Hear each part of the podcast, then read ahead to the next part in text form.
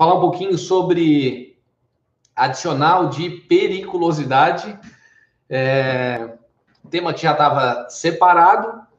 Vamos conversar um pouquinho. Hoje o tema, a gente pode fazer depois uma live, eu resolvi separar, mas vamos fazer então essa live de hoje falando sobre o adicional de periculosidade, dispositivo legal, o que, que temos de súmula, qual é o entendimento atual, inclusive em relação a temas que até pouco tempo eram um pouco polêmicos no sentido de tentar ainda uma discussão da questão da acumulação de adicional de insalubridade com adicional de periculosidade. Então, vamos falar sobre isso.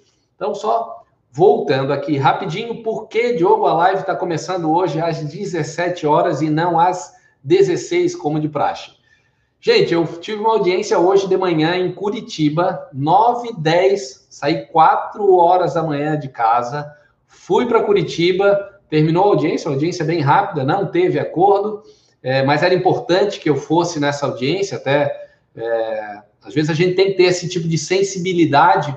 O cliente é, tinha até uma questão ali de achar que o reclamante foi um pouco é, sacana com ele, que se sentiu um pouco injustiçado de ter sido demandado. Então, nessas horas, ainda que eu tenho na minha equipe aqui parceiros é, que desempenham um excelente papel, excelentes advogados, mas nessas horas, às vezes, a gente tem que ter um pouco de sensibilidade de ver isso, ter essa percepção do cliente. E eu fui lá, então, fazer essa audiência, ainda que tenha ficado ali 5, 10 minutos no máximo na sala, não teve acordo, saí. Aproveitei já para visitar alguns clientes e voltei e acabei, então, de chegar. Então, o meu pedido de desculpa aí nessa pequeno delay aí para vocês em relação ao início. Mas vamos lá, vamos ao que interessa. Lembrando, pessoal, quem quiser ir fazendo pergunta, hoje eu vou deixar aqui no Insta também, especialmente por conta dessa situação, desse, dessa mudança é, de horário. Às vezes até o pessoal da minha equipe aqui, pô, Diogo, quando vai viajar assim, já então já avisa com antecedência que vai ser às 17 horas, ou 18 horas, ou à noite, mas é que eu me planejei para de fato conseguir chegar aqui às 16 horas, mas imprevistos acontecem, então é, eu sempre tento ser, cumprir ali aquele, aquele rigor do, do, do horário é, das 16 horas, mas não deu. Vamos ao que interessa. Pessoal, o que, que é então, o, afinal, o adicional de periculosidade? Acredito que a maioria dos senhores e senhoras é, já sabem, mas vamos reforçar então. Deixa eu abrir aqui, eu fui abrindo algumas telas, inclusive para facilitar aqui até a minha leitura. Mas a previsão está lá no artigo 193 da CLT, que traz ali quais são as atividades consideradas é, perigosas, né? De forma, na forma da regulamentação aprovada pelo Ministério do Trabalho e Emprego, agora Ministério da Economia, que por sua natureza ou método do trabalho impliquem risco acentuado em virtude da exposição permanente do trabalho a. Então a gente tem cinco hipóteses aí no artigo 193. Inciso primeiro vai, vai tratar daqueles casos em, é, de produtos inflamáveis, explosivos e energia elétrica. Então, aqui no inciso primeiro, nós temos as três primeiras hipóteses. Então, reforçando, inflamáveis, explosivos, explosivos ou energia elétrica.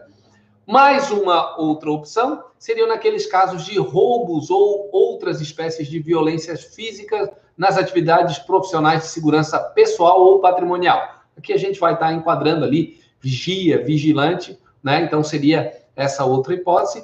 E temos ainda uma outra que foi incluída nesse artigo 193 com a lei 12.997 de 2014, que incluiu também como atividade perigosa o trabalhador que utiliza motocicleta. Então, esse era o critério, né? Para incluir mais um. Então, eu tenho uma certa ressalva, uma crítica à inclusão é, desse dispositivo. Eu lembro que na época até eu fiz um artigo falando sobre isso, de às vezes uma falta de cuidado do legislador é, em geral, de não fazer uma análise econômica dessas alterações. É, eu acho que é um problema muito mais de infraestrutura do país que permite o nosso trânsito tão caótico e acaba se transferindo essa responsabilidade para a iniciativa privada, no caso aqui, especialmente a iniciativa privada, e no caso aqui, é, o empresário ou empregador de uma situação por conta de um trânsito caótico que, de fato, acarreta em um maior risco para quem é, dirige ali moto, motocicleta, enfim. Então, essas são as, é, as previsões legais para o recebimento do, a, do adicional de periculosidade. Então, vamos chamar a atenção aqui de alguns. Deixa eu só ver aqui também, rolando. Vamos lá. Então, voltando aqui à nossa tela. Então, essa é a previsão legal que está disposta lá no artigo 193. Então, temos essas, é, essas hipóteses de incremento do adicional de periculosidade. Diogo, como é que funciona, então, o adicional de periculosidade?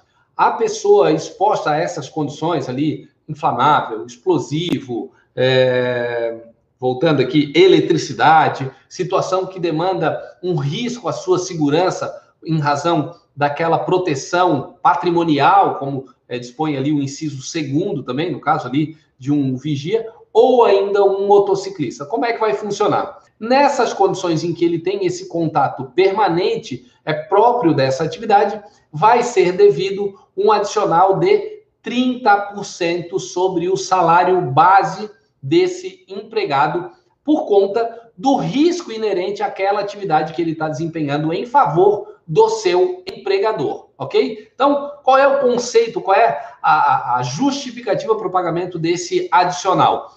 Por conta da atividade desenvolvida pelo empregado que importa em risco no desenvolvimento dessa atividade, o legislador optou por ter um acréscimo salarial através de um adicional de periculosidade para que é, minimize, do ponto de vista ao menos financeiro, o risco inerente àquela própria atividade do empregado, ok?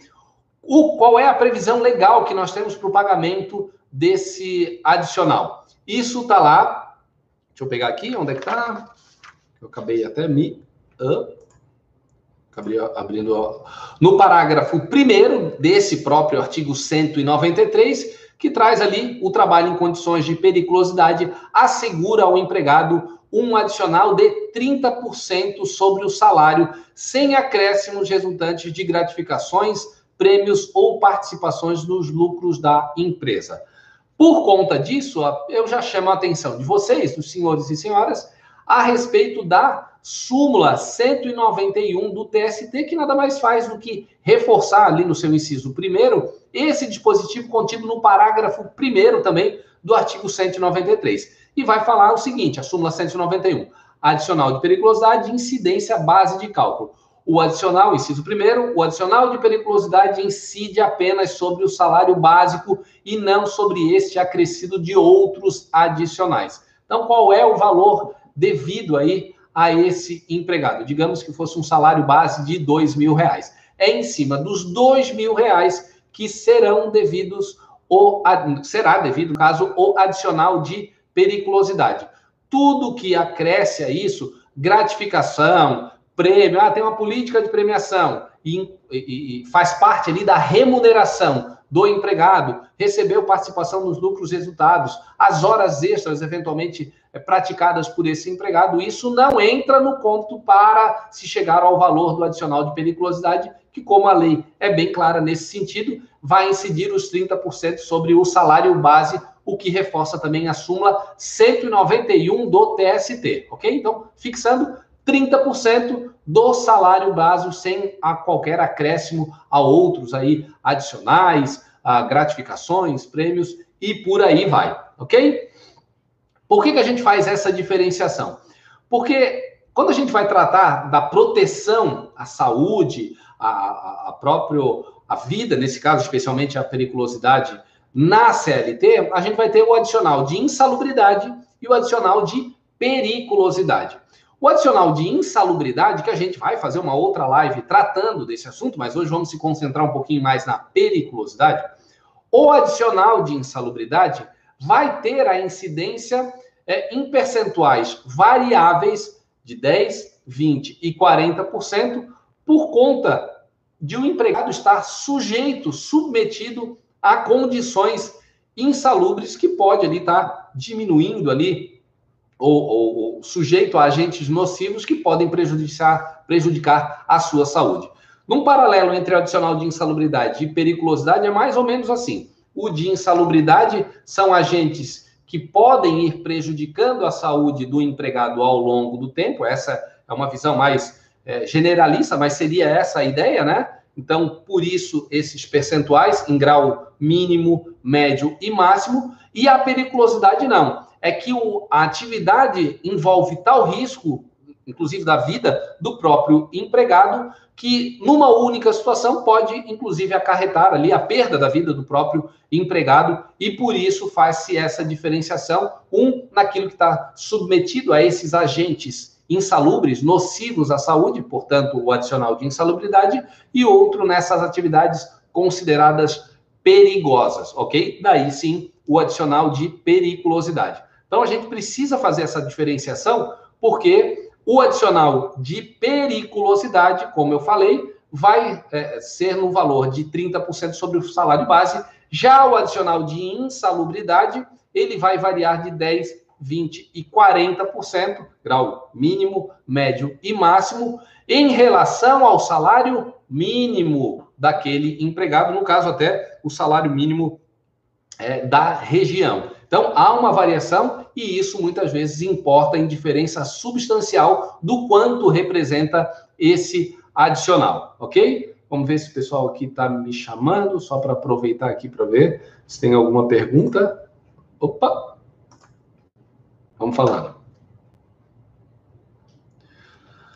Já respondendo então aqui, a Vanessa me pergunta, tá? Já vou entrar entrando aqui nas perguntas. A Vanessa me pergunta: Além do adicional, cabe o pedido de danos materiais em caso de acidente? Cabe sim, tá? Inclusive, eu vou chegar, eu já tinha separado aqui um pouquinho mais à, à frente essa situação. O fato do recebimento do adicional, tanto de insalubridade quanto de periculosidade, é, não afasta o dever, a obrigação da empresa em fornecer equipamentos de proteção individual, os chamados EPI, naquelas é, circunstâncias em que está sendo é, desempenhado aquele trabalho, seja para minimizar o impacto daquele agente insalubre ou, no caso, a, a atividade considerada perigosa. Então, isso não afasta o dever do empregador de fornecer esses EPIs. O fato é que, por um outro lado, quando há o fornecimento do EPI e nesses casos, a eliminação ou neutralização daquele agente nocivo ou daquela circunstância considerada perigosa, nesses casos, o adicional, ainda que já recebido em outra oportunidade pelo empregado, não se incorpora ao seu contrato de trabalho. Não se considera uma alteração prejudicial ao seu contrato de trabalho, ainda que ele já tenha recebido numa outra oportunidade. Se a empresa é, tiver meios de eliminar ou neutralizar aquele agente nocivo, não há, como eu falei, a incorporação desse adicional ali ao contrato de trabalho do empregado. Mas, por outro lado, a empresa permanece então com aquela obrigação no fornecimento de EPI. Então vamos lá, Vanessa. Cabe, a, além do adicional, um pedido de danos materiais em caso de acidente? Cabe sim, especialmente nas circunstâncias em que acontecer aquele acidente. Então, mesmo, por exemplo, que, ele, que a empresa tenha fornecido um EPI a esse é, empregado. Quais as circunstâncias em que aconteceu aquele eventual acidente? A gente, inclusive, vai ter que fazer uma diferenciação aí, porque tem algumas situações, inclusive naquelas atividades consideradas perigosas, em que pode se cogitar, inclusive, a responsabilidade objetiva do empregador por conta dessa indenização. Naquelas outras hipóteses, que é a regra geral da responsabilidade é, subjetiva, poderia inclusive se apurar eventual culpa exclusiva do empregado é, em caso de um eventual acidente de trabalho. Então, o simples fato do recebimento do adicional, seja de insalubridade ou de periculosidade, não afasta eventual dever de indenizar, nesse caso, os danos materiais, aí constatada a culpa da empresa, quando a gente estiver tratando de responsabilidade subjetiva, ou naquelas hipóteses, inclusive, de responsabilidade objetiva, ok? É... Outra pergunta aqui, falando em adicional de insalubridade e periculosidade, como está posi o posicionamento dos tribunais pós-reforma trabalhista da cumulatividade dos adicionais? Boa pergunta, vamos lá. É possível cumular adicional de insalubridade e periculosidade? A resposta é não, não é possível. Ainda que no desempenho das atividades desse empregado, ele esteja submetido a uma condição, à influência de um agente insalubre ou nocivo e também é, esteja desempenhando uma atividade perigosa. Vamos dar um exemplo. Alguém que trabalha com produtos inflamáveis, por exemplo, pela própria natureza, o desempenho da atividade já inflamável já seria devido o adicional de periculosidade, conforme está descrito lá no artigo 193, inciso 1 da CLT. Mas, além disso, digamos que ele tá, trabalha num ambiente que tem um ruído excessivo, além dos limites é, legais ali estabelecidos, e que seria o caso de recebimento também de um, de um adicional de insalubridade. É possível haver acumulação desses dois adicionais? Não, não é possível. Nesses casos, por força de lei, eu já vou trazer um julgado aqui para vocês também, mas por força da própria lei, o empregado tem que optar por qual é, adicional vai ser mais vantajoso, ok? Então, nessas condições, não é admitida acumulação, ainda que, a, que o empregado esteja sujeito a, a ambas, hipó ambas as hipóteses, tanto é, em atividade em agente é, insalubre, nocivo, ou atividade, e, no caso, atividade é, perigosa, mas vai ter que fazer a opção por aquilo que for mais vantajoso, ok? Quando a gente fala de cumulação de pedidos, e como eu acabei de responder, não cabe acumulação de adicional de insalubridade e periculosidade, a gente vai ter que fazer olhar ali, fazer uma conta matemática para ver qual adicional de fato é o mais vantajoso para aquele empregado. Porque a gente pode estar tá lidando com uma hipótese de que o empregado está sujeito a um agente é, insalubre, nocivo, é, em grau máximo, e portanto, lembrando, o adicional é de 40%, e ainda assim desempenhando uma atividade considerada perigosa, cujo adicional é de 30%. O simples fato do adicional ser 40%, que no caso 40% é maior do que os 30% do adicional de periculosidade, nem sempre na prática isso vai significar que o valor devido de cada um dos adicionais siga essa regra é, de 40 ser maior do que 30. Diogo, me confundi isso aí, então me explica melhor. Vamos lá. Vamos lembrar que o adicional de insalubridade ele é pago em cima do salário mínimo. E o adicional de periculosidade é pago sobre o salário base. Então, vamos considerar ali o salário é, mínimo R$ 1.100, acho que está 1.041, se eu não me engano, 1.041. É, digamos que ele receba ali, eu vou arredondar essa conta para mil reais, pronto, para facilitar a compreensão de todo mundo. Digamos que ele receba o salário mínimo seja de mil reais. Ele está enquadrado ali numa condição de é, insalubridade em grau máximo. Portanto, seria devido 40% a título de adicional de insalubridade pago sobre os mil reais, que é o salário mínimo. Portanto, o adicional de insalubridade em grau máximo seria de 400 reais, ok? Só que, digamos que esse é o valor do salário mínimo, só que o salário base desse empregado é de dois mil reais. Então, vamos fazer a conta. Lembrando que o adicional de periculosidade é pago em cima do salário base, os 30% vão ser aplicados não sobre os mil reais do salário mínimo, mas sim dos dois mil reais do salário base. Nesse caso especificamente, o valor devido a título de adicional de periculosidade seria de 600 reais. Portanto, nesse caso, como não há possibilidade de cumulação de ambos adicionais, o que é mais favorável ao empregado seria o adicional de periculosidade, ainda que o 30% seja menor do que os 40%. Mas na prática, em relação a em cima do que vai ser aplicado, né? Qual é o, o, o, é, o que, que se considera como é, não o salário, não o, a, a, base de cálculo, perdão, a, a base de cálculo do adicional de periculosidade, nesse exemplo que eu acabei de trazer aqui para vocês, torna mais favorável para o empregado o recebimento do adicional de periculosidade. Mas digamos que o salário base daquele empregado fosse o próprio salário mínimo. Obviamente, nessas hipóteses, aí sim, hum, usando esse exemplo dos mil reais, é, e tendo o mesmo ponto de partida, obviamente que o mais favorável seria o adicional de insalubridade, ok? Vamos lá, mas aproveitando esse tema, já que foi perguntado aqui, eu vou trazer aqui um julgado, uma notícia até, e eu passo aqui para vocês. É... Onde é que está aqui? Só deixa eu achar aqui a notícia. Ó, notícia do ano passado, de final de setembro de 2019, tá? TST afasta a possibilidade de acumulação de adicionais de insalubridade e periculosidade.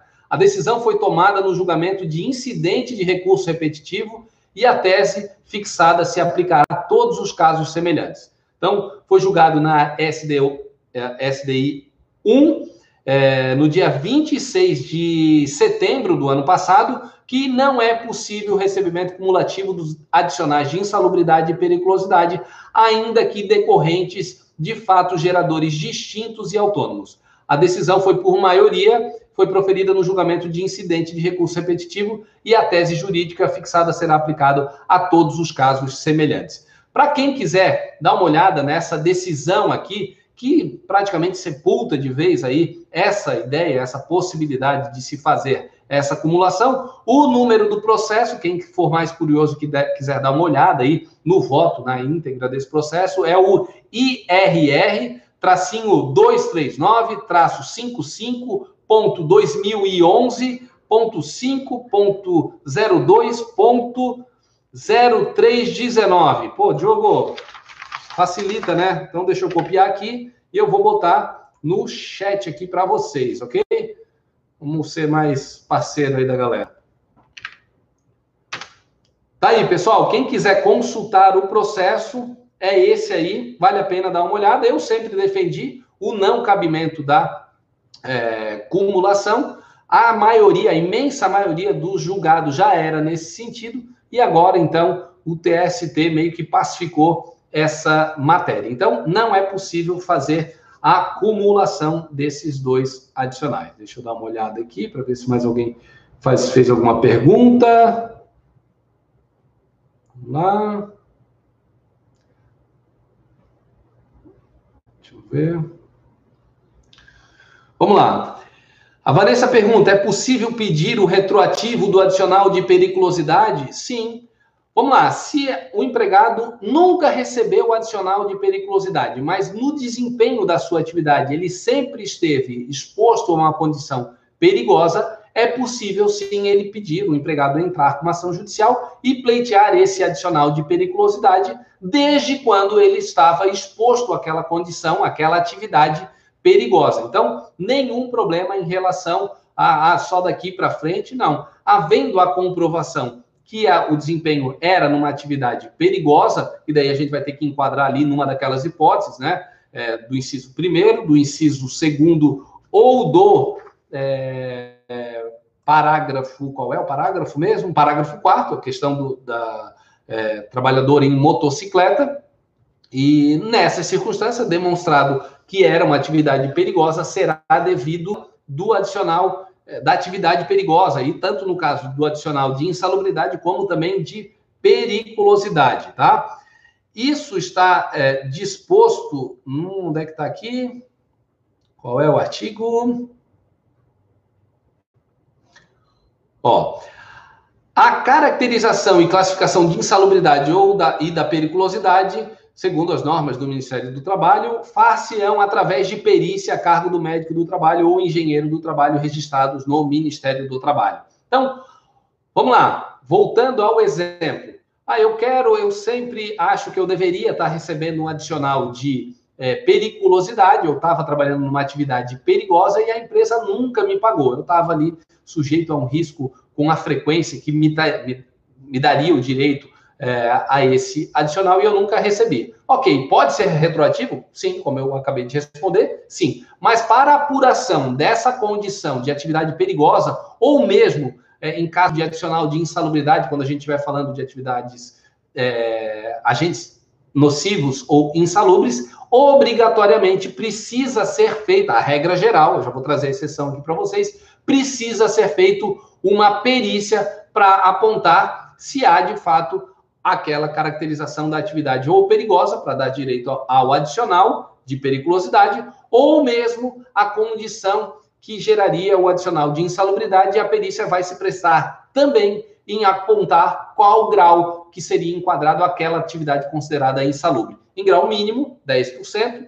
em grau, grau médio, 20%, ou em grau máximo de 40%. Então, a regra geral, a necessidade de comprovação ou demonstração dessa condição, seja perigosa, seja é, insalubre, através de perícia. Tem excepcionalidade em relação a isso? Tem. Está lá na súmula 453 do TST. Então, sugiro que dê uma olhada, mas eu vou trazer aqui então é, para vocês. Então, vamos lá. A regra geral, reforçando, a regra geral para apuração da condição de atividade perigosa ou insalubre deve se dar por perícia, conforme dispõe o artigo 195 da CLT. Mas a súmula 453 do TST traz uma exceção e é o seguinte: adicional, vou ler aqui para vocês. Adicional de periculosidade, pagamento espontâneo, caracterização de fato incontroverso.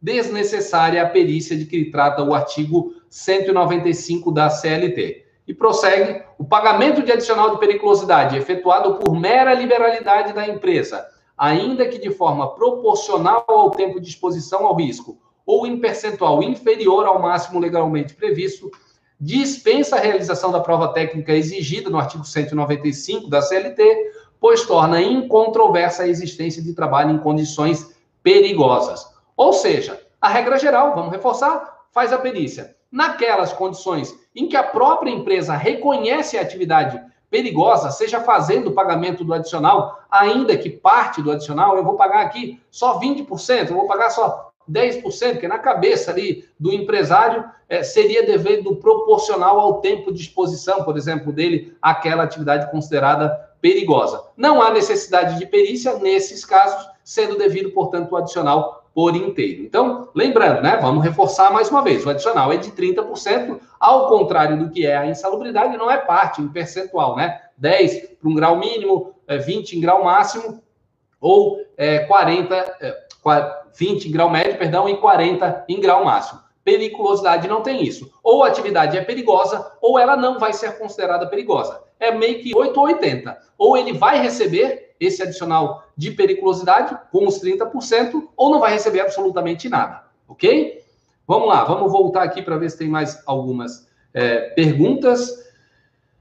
É, no caso de empregado que, por acordo, passou a exercer outra função e não exerce, exerce mais a condição de periculosidade, como pode haver irredutibilidade salarial? Vamos lá, vamos, vamos fazer a pergunta de novo, que eu estou meio enrolado. Pessoal, a, a, desculpa o tilt que às vezes dá na minha cabeça aqui, é que hoje foi um dia corrido. Tô, tô, até o meu aspecto talvez seja um pouco cansado aí, mas assim, é só a expressão, que eu tô animadaço para conversar com vocês. Mas vamos lá. Voltando, Márcia.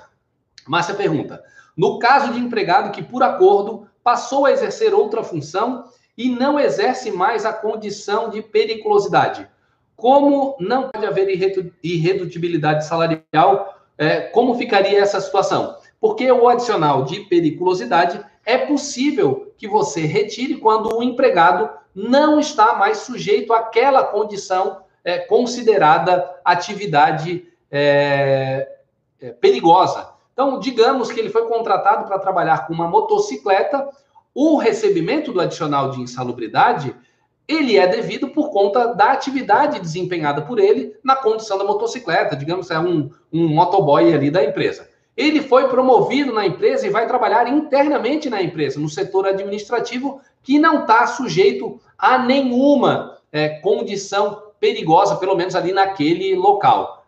Como cessou a condição que gerava o direito ao adicional de periculosidade, nesse caso especificamente, não vai ser devido adicional, porque isso não se incorpora ao salário desse empregado, ok? Então, é possível é, retirar, como eu falei anteriormente, ó, até anotei aqui, a eliminação ou neutralização do agente, aqui, na, na verdade, até mais é, em relação à insalubridade. É, mas o fato é que tanto o adicional de insalubridade quanto a periculosidade, ela não se incorpora em caráter definitivo à remuneração do empregado, ok? Especialmente quando a gente está falando ali da hipótese em que cessou o risco, é, nesse caso da atividade perigosa. Então, nesses casos especificamente, nós vamos, não vamos estar tratando, considerando como uma redução salarial, ok?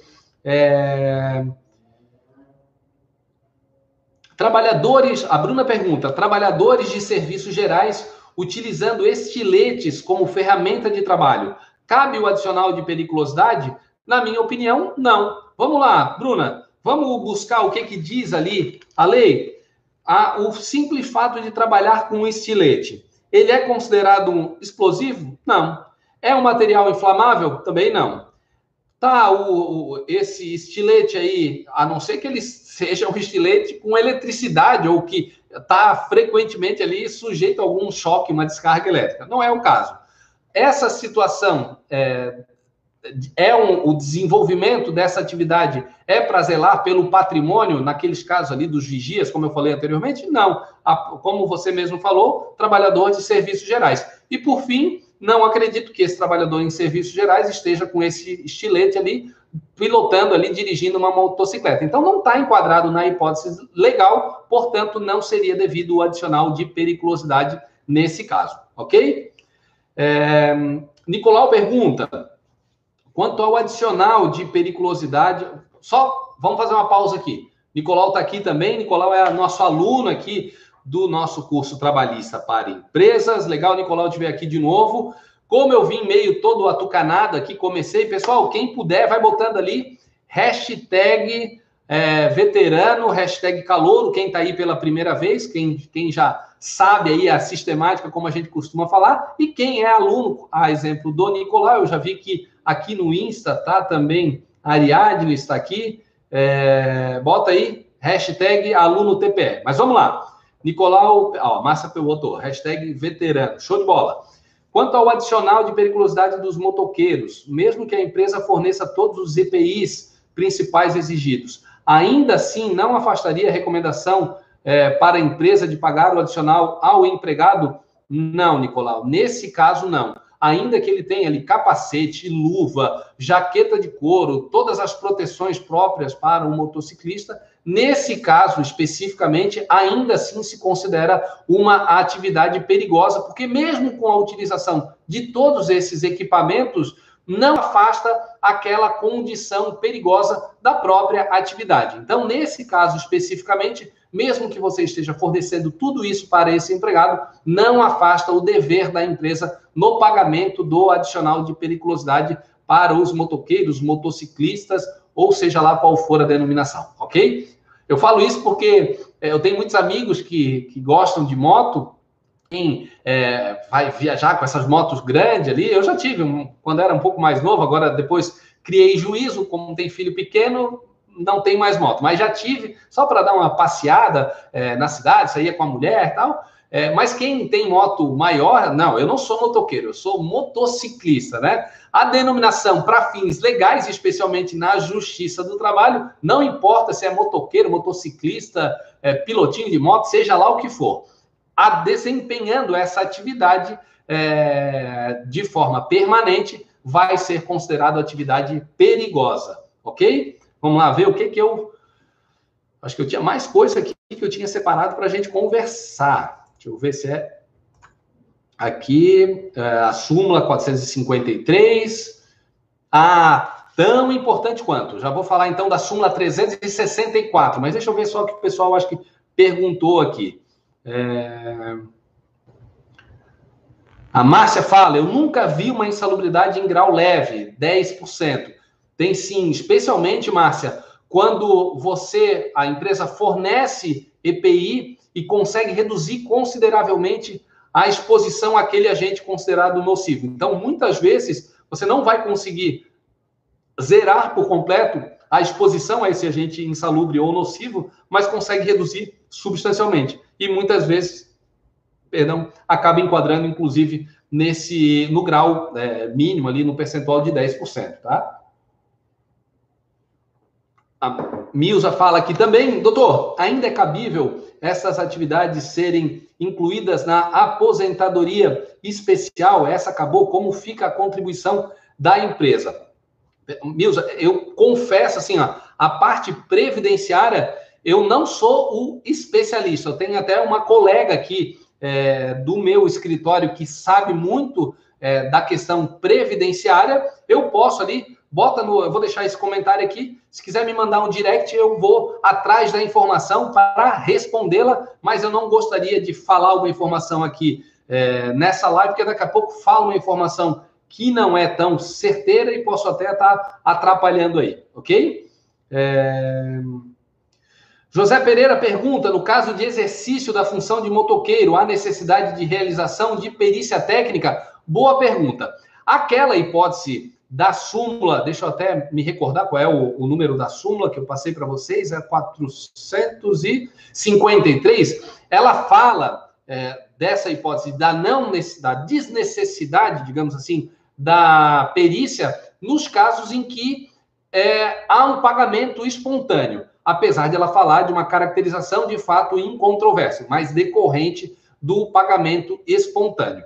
Particularmente, é, o que teria que ser provado nesse processo, deixa eu voltar aqui, o que teria que ser provado aqui nesse processo, é, José, é a condição permanente na utilização daquela motocicleta para o desenvolvimento das suas atividades, que muitas vezes a prova processual com documentos, com testemunhas, é que vai conseguir demonstrar, porque a perícia é uma prova técnica, o perito não tem condições de ali estipular se a utilização da motocicleta ele estava de forma permanente ou não. Isso é uma análise da aplicação da lei que vai ser feita pelo juiz. Então, poderia ser um argumento para se dispensar essa é, a, a necessidade dessa realização de perícia. No caso do reclamante, eu recomendaria que ele solicitasse a perícia, fizesse o requerimento da perícia e talvez até sucessivamente pedir a dispensa em razão de ser fato em incontroverso.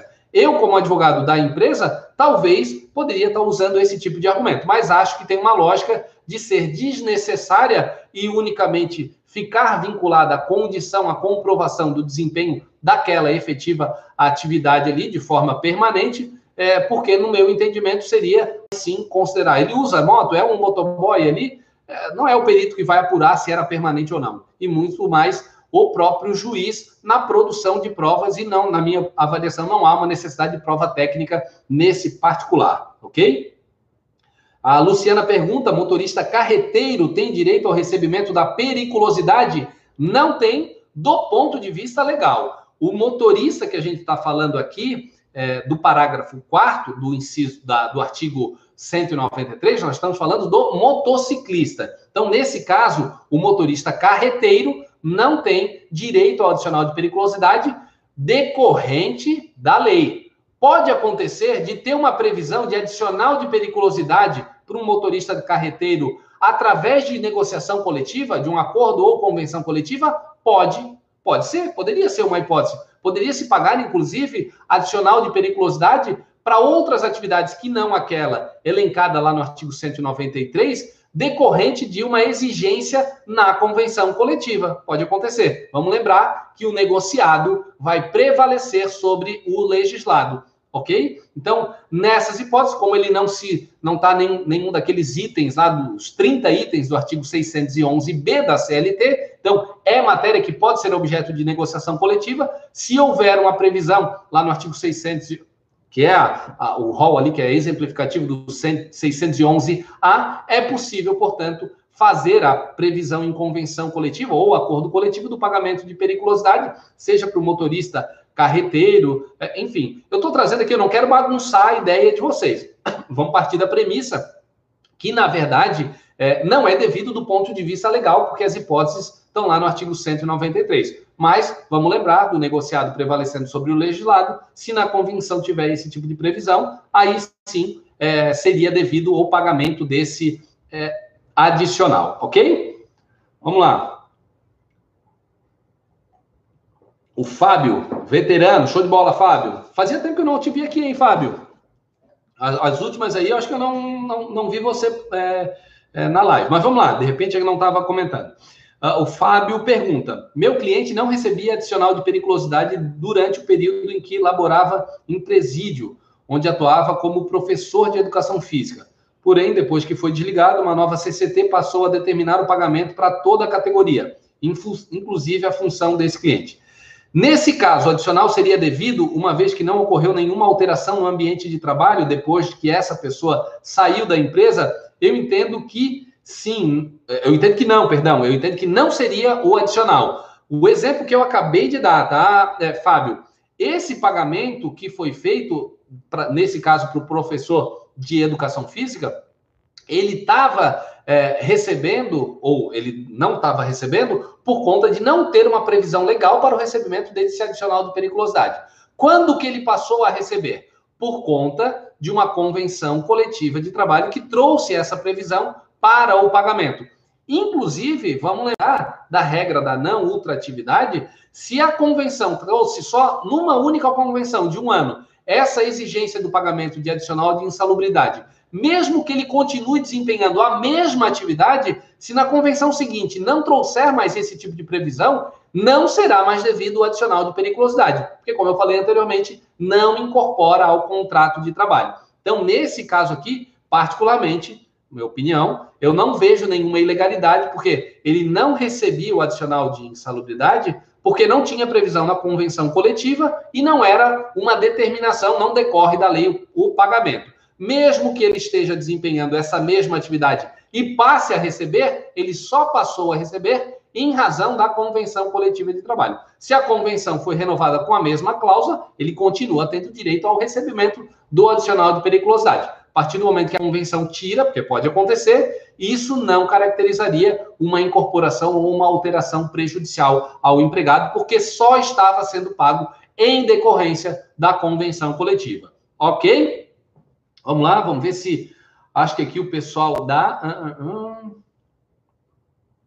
aqui do Insta. Pessoal, eu faço a insistência sempre para o pessoal do Insta. Eu não tenho feito até, tá? As lives, eu sempre entro no Insta para chamar a turma pro é, YouTube. É, porque fica meio complicado aqui para mim quando eu tô aqui no vendo no YouTube, mas no Instagram, mas hoje, como a gente alterou o horário, então eu sempre peço a chamada aqui do Insta para o pessoal ir para o YouTube e comentar ali, porque fica mais fácil visualizar, ok? É...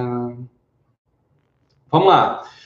Fábio até pergunta: quando teremos um curso específico de direito coletivo? Caso não tenha, pode indicar algum. Gente, eu, eu falo ali no nosso curso completo, eu falo um pouquinho sobre negociação coletiva, direito é, coletivo tem, tem algumas especificidades que eu trago ali no nosso curso completo trabalhista para empresas. Então, lá na parte final, nos, nos últimos módulos ali, eu falo alguma coisa. Não é tão específico, é, um aprofundamento de todas as matérias de direito é, coletivo, mas tem ali material substancial para ajudar aí nessa situação. Eu confesso que eu não tenho, não, não, não me recordo de nenhum especificamente só tratando desse, desse tema.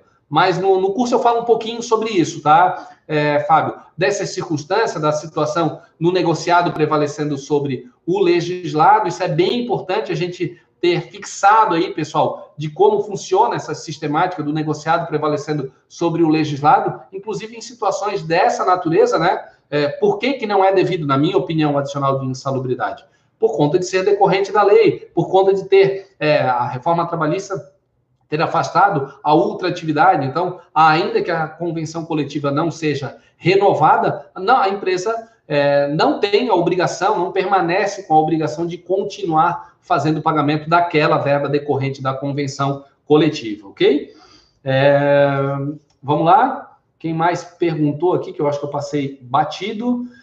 É, o Antônio, é, ocorre muito no setor empresarial têxtil, as empresas utilizam produtos insalubres e, quando sabem da perícia, retiram esse produto, fazendo com que não se constate. Nesse caso, como evitar isso? Talvez produzindo a prova é, até pretérita do quando esse empregado estava trabalhando, ele estava ali sujeito àquelas condições desses produtos, né? Talvez uma prova é, testemunhal nesse sentido. É possível que o, a, a, o próprio é, em respeito a essa situação especificamente, eu falei aqui daquela situação em que não há necessidade da perícia, né, para se apontar a, o adicional de periculosidade quando há o pagamento espontâneo.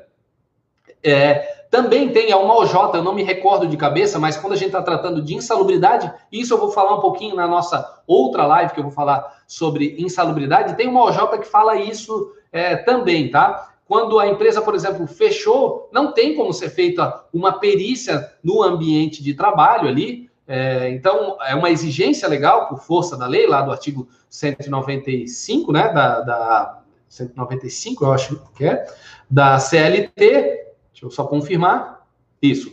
O artigo 195 da, da CLT é uma exigência legal, mas naqueles casos em que a empresa, por exemplo, fechou as suas atividades, não tem como fazer uma perícia no local que ela fechou. Então, seria dispensado. Nesse caso especificamente, você poderia estar tentando explorar a, a comprovação, porque o perito não está constatando aquela condição, mas pode constar, fazer pergunta, formular quesitos, e se tivesse num ambiente considerado aqui é, insalubre ou sujeito à manipulação de determinado tipo de produto, e daí você, cabe a você, é, na produção da prova testemunhal, demonstrar que de fato o empregado estava sujeito àquela condição insalubre, ok? Pessoal, eu acho que é isso, estamos encerrando aqui. Só um assunto importante que eu queria fixar com vocês aqui, apesar de estar chegando no final, mas quem quiser fazer mais pergunta pode fazer, que ainda dá tempo. É, eu tenho aí recebido muita gente, né, que tem me acompanhado, manda direct, pô, que legal, Diogo, é, obrigado por compartilhar. Gente, assim, ó, isso que sirva de estímulo aí para vocês, tá? É, muita gente fica muito desanimada com a advocacia, ah, tá muito difícil, tal, é, não tem cliente. Pessoal, vamos parar de reclamar da nossa profissão e arregaçar a manga e começar a trabalhar. Eu tenho quase 20 anos de advocacia, eu saí hoje, 4 horas da manhã de casa, aqui de Florianópolis, fui até Curitiba, fiz uma audiência, visitei clientes, voltei para cá para fazer uma live com vocês. Então, assim, sou advogado raiz mesmo, é, e vamos parar de ficar reclamando de tudo. Assim, o meu tempo é o mesmo que o de vocês, então vamos dedicar o nosso tempo para transformar a realidade dos nossos clientes, ver naquilo que a gente pode melhorar para ele. Vamos deixar aí de reclamar. Então, vamos lá advogados, o advogado raiz, advogado e advogada, vamos aí encampar essa luta, vamos parar de reclamar e vamos trabalhar. Então, quem aí é advogado raiz, bota aí também no hashtag, vamos mudar agora que estava o aluno TPE, veterano calouro, bota aí, eu vou botar. Hashtag advogado raiz. Bom, porque assim, eu tenho visto muito assim, na, em conversas que eu tenho com, com colegas, em direct, e-mail que às vezes o pessoal acaba me, me mandando, assim, reclamando um pouco da, da advocacia. Ontem, inclusive, eu não sei se está aqui acompanhando a, a live, eu troquei ideia ali com um advogado que tava, vai preparar um curso ali para falar com vários, um grupo de empresários. Pô, eu fico muito, muito, muito feliz com isso, assim, de alguma forma poder estar tá contribuindo aí com, com o pessoal. É, então não vamos desistir aí da, advocacia tá aí, ó, show de bola. Daniel também, advogado raiz. É isso aí, cara. É, a nossa profissão é muito massa. Eu poderia, como eu falei para vocês, eu estava até é, nessa audiência de hoje de manhã, teve lá na, na, na audiência que teve me acompanhando uma advogada correspondente, que inclusive é aluna aqui do meu curso completo, é minha correspondente lá em, em, em Curitiba. Ela me acompanhou ali até para a gente conversar a, a alguns assuntos. Ela, ah, Diogo, vou participar lá contigo tal. Ah, beleza. Então eu poderia, alguém do escritório, algum correspondente fazer aquele tipo de audiência, uma audiência de conciliação, mas assim, ter a perspicácia, pô, eu fui para lá, saí cedo de casa, porque eu vi isso como um valor diferenciado que eu entrego para o meu cliente, porque eu vi a importância, a preocupação que ele tinha daquela ação, e não que seja um valor é, econômico muito expressivo nessa ação, mas a preocupação que ele tem. Então, vamos parar de reclamar e vamos atrás, e correr atrás da máquina, é, porque chega de ficar aí reclamando da vida. Roseni não é advogada ainda, tão logo ela vai se juntar a nós aí, os advogados raízes aí. Mas vamos voltar aqui, que eu vi que fui falando aqui e o pessoal acabou é, show de bola, pretende ser advogada raiz. É isso aí. Chega de advogado Nutella mimizento que só fica reclamando aí e não vai atrás é, dos processos de cliente, de solução. Vamos lá. Vamos voltar aqui, que acabei me perdendo. Quem que perguntou aqui? É... Vamos lá. A Márcia pergunta. Hum, entendo que, independentemente de constar na lei ou na CCT, se for constatado por meio de perícia que o empregado exercia atividades insalubres, ele vai ganhar. Ok, Márcia, eu vou poupar aqui, porque hoje eu estou falando um pouquinho mais da, da periculosidade, mas vamos falar sobre isso também na é, quando eu for falar sobre o adicional de insalubridade, tá? De fato, assim, o peso de uma perícia é, que aponte ali eventual insalubridade, eu, eu não quero só para, porque daqui a pouco a gente desvia o foco, mas tem aquela a súmula também que trata do adicional de periculosidade. Você faz um pedido, por exemplo, dizendo que tinha um, um o agente ali é, insalubre ou nocivo, digamos que fosse é, ruído. É, esse é o seu pedido na inicial da reclamante. Foi feita a perícia, não constata nenhum ruído ali, barulho acima do, do normal, mas constata que tem calor. Seria devido, ainda que seja divergente do pedido ali. Mas vamos deixar isso para falar um pouquinho mais quando eu for falar do, é, do adicional de insalubridade. Ok? O Emerson fala aqui, empregado demitido e após cinco meses foi feita uma perícia e constatado periculosidade. O ex-empregado tem direito ao adicional? É, as condições de ambiente de trabalho permaneceram inalteradas. Sim, se ele ficar conseguir demonstrar, ah, pessoal, quase que eu ia esquecendo. Se ficar demonstrado, Emerson, que a, a condição, a, aquela perícia favorecia o, o desempenho da sua atividade naquele local de trabalho seria devido sim, tá? Eu quase esqueci, mas deixa eu voltar aqui, ó, que era uma súmula importantíssima para a gente falar, que é a súmula 364. Como que eu ia esquecer dessa? Súmula importantíssima. O que que diz aqui? Eu acho que está quase terminando, pessoal aqui do Insta. Está é, quase terminando aqui, está dando quase uma hora, tá? Então, quem está aqui, aparece no, no nosso é, no YouTube. Mas vamos lá, o que, que diz a súmula 364 do TST? Adicional de insalubridade, de periculosidade, exposição eventual, permanente e intermitente. Diz o seguinte: tem direito ao adicional de periculosidade o empregado exposto permanentemente ou que de forma intermitente sujeita-se a condições de risco, indevido apenas quando o contrato o contato, perdão, dá-se de forma eventual, assim considerado fortuito, ou que, sendo habitual, dá-se por tempo extremamente reduzido. Isso é importantíssimo. Devo, deixa eu voltar aqui a tela do é, YouTube. Pessoal, nós temos essa regra, então, da súmula é, 364 do TST, que a gente vai ter que estar sempre analisando a condição é, de exposição desse empregado ali a, essa atividade perigosa. Então, a gente vai ter ali, tem, a gente viu praticamente quatro situações. Então, quando a gente estiver falando de uma exposição direta daquele trabalhador a essa atividade perigosa ou intermitente, então, vamos lembrar do trabalho intermitente. Ele está ali, está sujeito a uma condição perigosa, para para fazer outra coisa. Ele vai e volta. Digamos, alguém que esteja é, trabalhando com eletricidade ou com é, inflamáveis, ele está ali tra trabalhando com eletricidade, ele parou para fazer alguma outra atividade, mas ele voltou e desempenhou novamente. Ele parou, isso é o intermitente. A permanência também, a continuidade, o trabalho direto, também seria devido ou adicional de periculosidade. Quando que nós não vamos ter, é, quando não vai ser devido esse adicional de periculosidade? Quando decorrente de situação fortuita e quando for extremamente reduzido o tempo de exposição àquela atividade considerada perigosa. Eu vou dar um exemplo aqui para vocês de situações que a gente pode, inclusive, estar tá alinhando com os nossos clientes para minimizar o impacto desse adicional de periculosidade para não pagar de forma indiscriminada ou ter pelo menos alguns controles para diminuir o passivo trabalhista. Eu tinha um cliente que tinha um gerador e que era um supermercado e na necessidade ali de, de ter aquele gerador, era um gerador que precisava, é, acho que é óleo diesel, não sei, enfim, precisava ser abastecido o gerador daquele supermercado.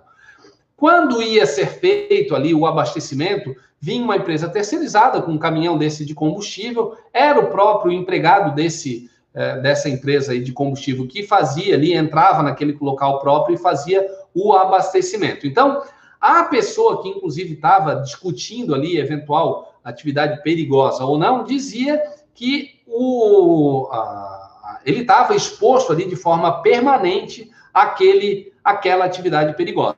A nossa discussão era de que ele não ele só ficava acompanhando de perto ali aquela colocação do combustível naquele gerador e, portanto, o tempo era extremamente reduzido. Então, nessas circunstâncias, é possível você fazer uma análise, inclusive com o seu cliente, para eventual situação, para minimizar o impacto de pagamento de adicional de periculosidade, tornar a rotina dos empregados, ainda que seja sujeita a atividade perigosa que se dê de forma fortuita e extremamente eventual. Ah, não é assim? Então, para quem vai ser devido um contato permanente ou intermitente, aí sim paga para aquele ali o adicional de periculosidade, mas não deixa mais ninguém chegar perto daquela atividade, justamente para não ter que estar tá pagando, porque muitas vezes as empresas colocam várias pessoas trabalhando numa atividade que acaba virando uma intermitência e tendo esse contato com maior frequência é, de uma situação perigosa, e aí sim vai ter que ter, vai ter que pagar o adicional de periculosidade aí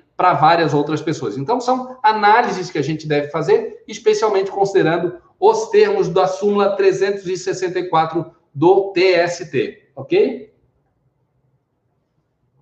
Vamos lá. É, quem mais fala aqui?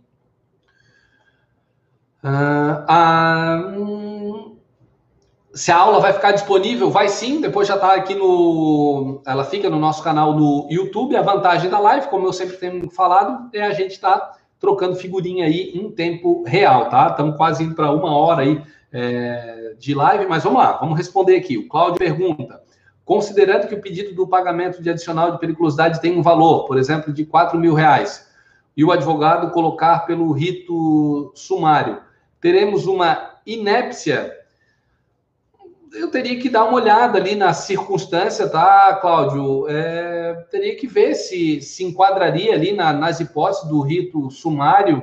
É, o total ali, a princípio, do 4 mil reais, estaria dentro, né? Se, se for só esse aí é, o pedido. Mas pode ver, tem, teria que dar uma olhada ali nas outras composições de outros pedidos. Pelo valor só do adicional de é, periculosidade, sim. O José Pereira, é, calouro, né? Empregado exposto à área de risco, no caso de inflamável, no subsolo do prédio, faz jus à periculosidade? Vamos lá.